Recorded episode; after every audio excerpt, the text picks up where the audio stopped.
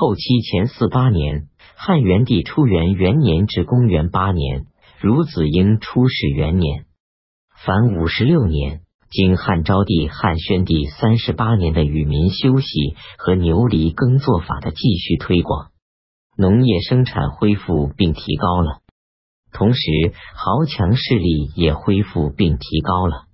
汉元帝时，中央权力开始衰弱，外戚、宗室、公主、王、侯、大官僚等政治上有权力的人盛行兼并。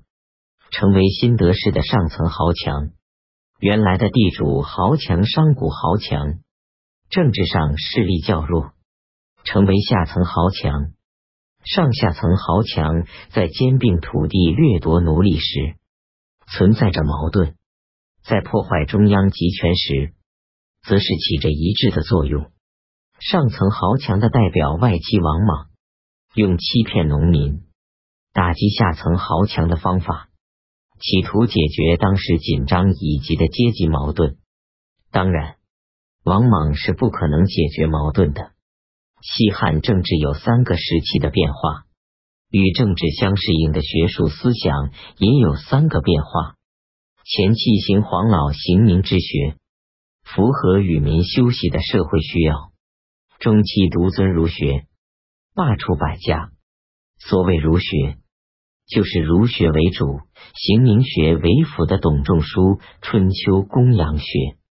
公羊学的盛行，说明多欲政治代替了前期的无为政治。后期行纯儒学，所谓纯儒学，就是依据孔子所传，在周天子统治下承认封建割据合法存在的原始儒家思想。其中以提倡宽柔温厚的诗学为最盛行，这正是中央集权衰弱、豪强割据势力兴起的反应。汉宣帝教训汉元帝说：“我们汉家的制度一向杂用罢，行名王儒道，怎能学西周政治用纯儒学呢？乱我汉家制度的一定是你了。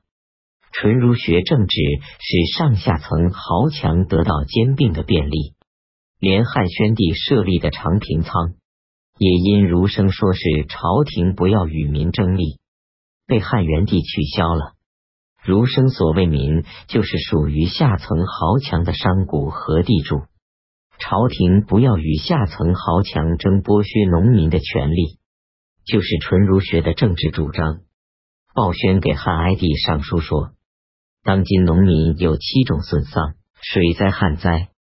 一损丧，朝廷横征暴敛；二损丧，官吏假公济私，贪得无厌；三损丧，豪强大兴，兼并不止；四损丧，徭役繁多，农桑失时；五损丧，主管乡里的人名起故来，农民不分男女，都得抛弃作业，赶到路上去搜捕盗贼。六损丧，盗贼掠夺农民财物；七损丧，单是七种损丧还好，更有七条死路，官吏任意打死人。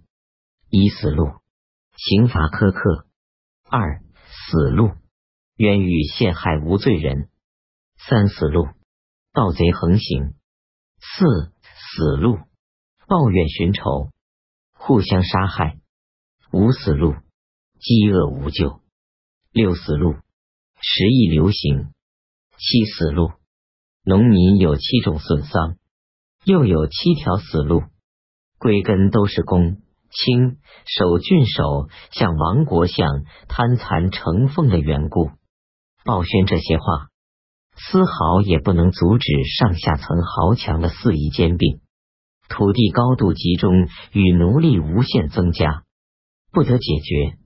西汉灭亡就无可避免，怎样求得解决呢？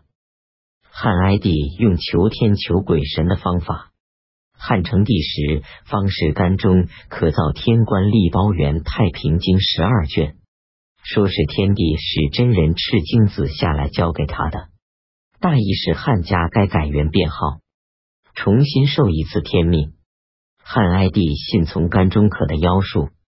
改建平二年前五年为太初元年，改帝号为陈胜，刘太平皇帝，恢复前代一切已废的神祠，凡七百余所，一年祭神三万七千次。这个方法失败了。王莽使用一部分豪强打击其他部分豪强的方法又失败了。最后，农民大起义推倒了王莽的统治，才获得一些微小的改善。